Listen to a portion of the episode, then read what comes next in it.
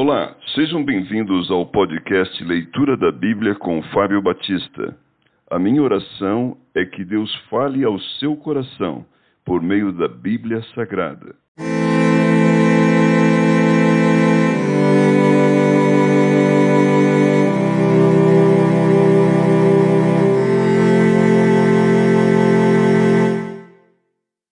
Ezequiel capítulo 22 As abominações de Jerusalém Veio a mim a palavra do Senhor, dizendo: Tu, pois, ó filho do homem, acaso julgarás? Julgarás a cidade sanguinária?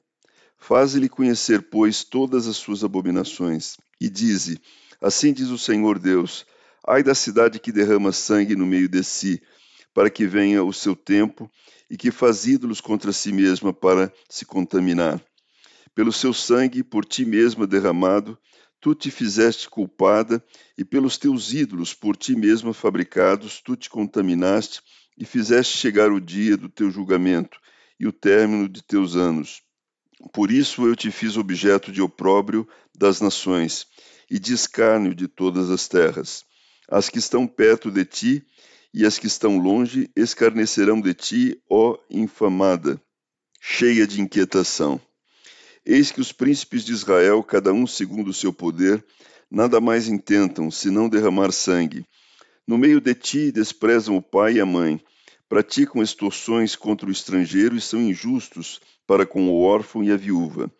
Desprezaste as minhas coisas santas e profanaste os meus sábados. Homens caluniadores se acham no meio de ti para derramarem sangue. No meio de ti comem carne sacrificada nos montes e cometem perversidade. No teu meio, descobrem a vergonha de seu pai e abusam da mulher no prazo da sua menstruação. Um comete abominação com a mulher do seu próximo, outro contamina torpemente a sua nora, e o outro humilha no meio de ti, de ti a sua irmã, filha de seu pai. No meio de ti aceitam subornos para se derramar sangue, usura e lucros tomaste extorquindo-o, exploraste o teu próximo com extorsão, mas de mim te esqueceste, diz o Senhor Deus. Eis que bato as minhas palmas com furor contra a exploração que praticaste por causa da tua culpa de sangue que há no meio de ti. Estará firme o teu coração? Estarão fortes as tuas mãos nos dias em que eu vier a tratar contigo? Eu, o Senhor, o disse e o farei espalhar-te-ei entre as nações e te dispersarei em outras terras, e porei termo à tua imundícia. Serás profanada em ti mesma à vista das nações, e saberás que eu sou o Senhor. Veio a minha palavra do Senhor, dizendo: Filho do homem, a casa de Israel se tornou para mim em escória. Todos eles são cobre, estanho, ferro e chumbo no meio do forno.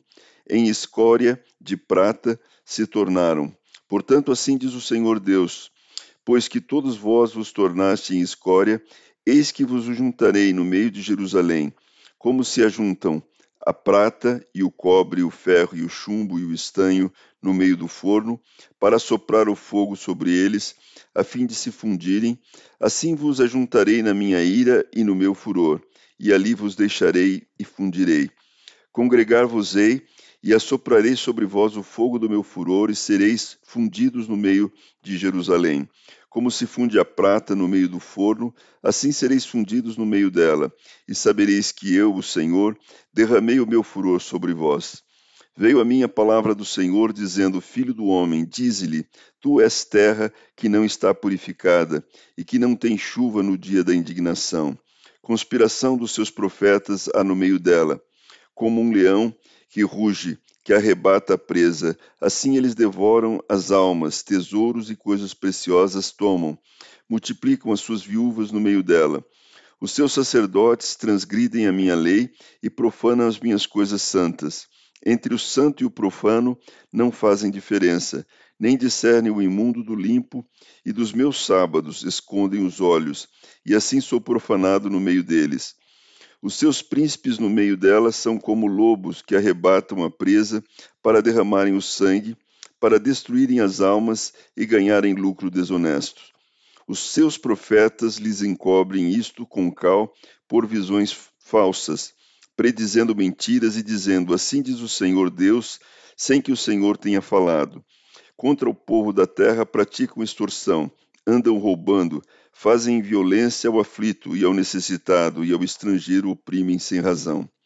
Busquei entre eles um homem que tapasse o muro e se colocasse na brecha perante mim, a favor desta terra, para que eu não a destruísse, mas a ninguém achei. Por isso eu derramei sobre eles a minha indignação, com o fogo do meu furor os consumi. Fiz cair-lhes sobre a cabeça o castigo do seu procedimento, diz o Senhor Deus.